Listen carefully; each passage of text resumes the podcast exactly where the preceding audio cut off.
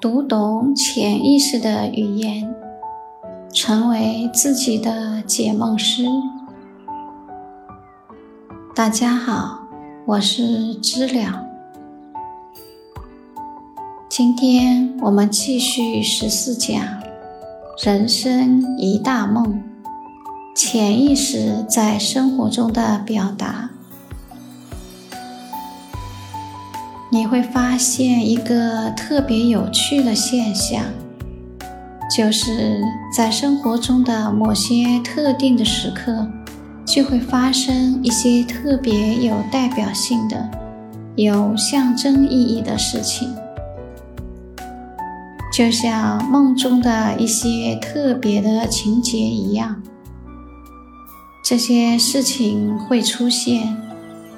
并且表达出一个意义，非常有意思。我随便举一个例子：有一个母亲非常想让他们家孩子有出息，具体的说，就是想让他们家孩子考上清华、北大。她就非常努力的去督促孩子学习。不让他去做任何分心的事情，于是这个孩子就终于考上了清华。但是这个孩子到了清华之后，干了一件很特别的事情。他说他想试验一下动物园的熊对这个硫酸的反应，然后他就把硫酸倒在动物园熊的嘴里。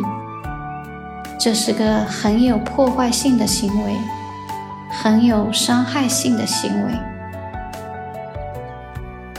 那么，如果我们从现实的角度上来看这件事情，这个事情其实也有可疑之处。为什么呢？因为一个能上清华的学生，怎么可能不知道硫酸倒在熊的嘴里是多么有伤害性呢？道理上说不可能，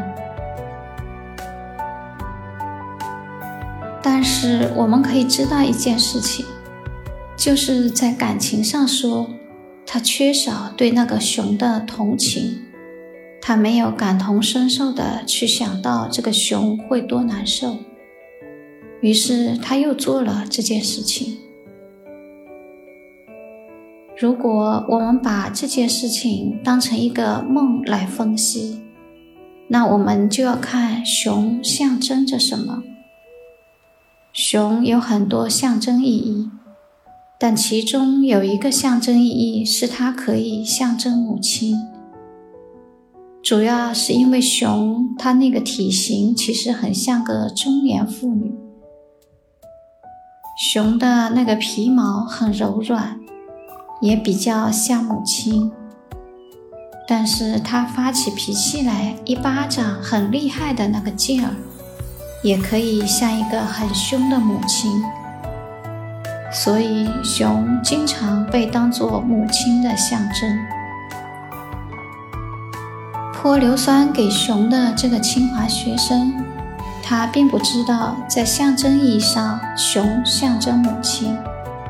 但是他却选择了熊去给他泼硫酸，这是因为什么呢？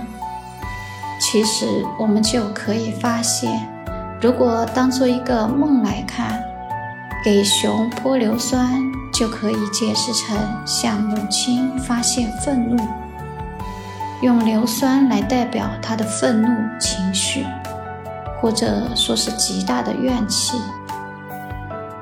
他的母亲对他的情感冷漠，不关心他的情绪；他也对熊情感冷漠，不关心熊的痛痒。这就是这个梦里边两次出现的模式。所以，我们可以完全把它看作是一个梦，去当梦去解释。你会觉得解释的很清楚。其实，很多很多人的人生都可以像这样子用解梦的方式来解释。你就会发现，他生活中的好多事件，其实都可以看作是一个象征，都有象征意义。而这个象征意义呢，跟他的生活、跟他的情绪、跟他的人生是有关系的。极端的情况下，比如有的人自杀。你会发现，他自杀的方式其实也是有象征意义的。这种象征意义跟他做梦的时候那个象征意义是共同的规律。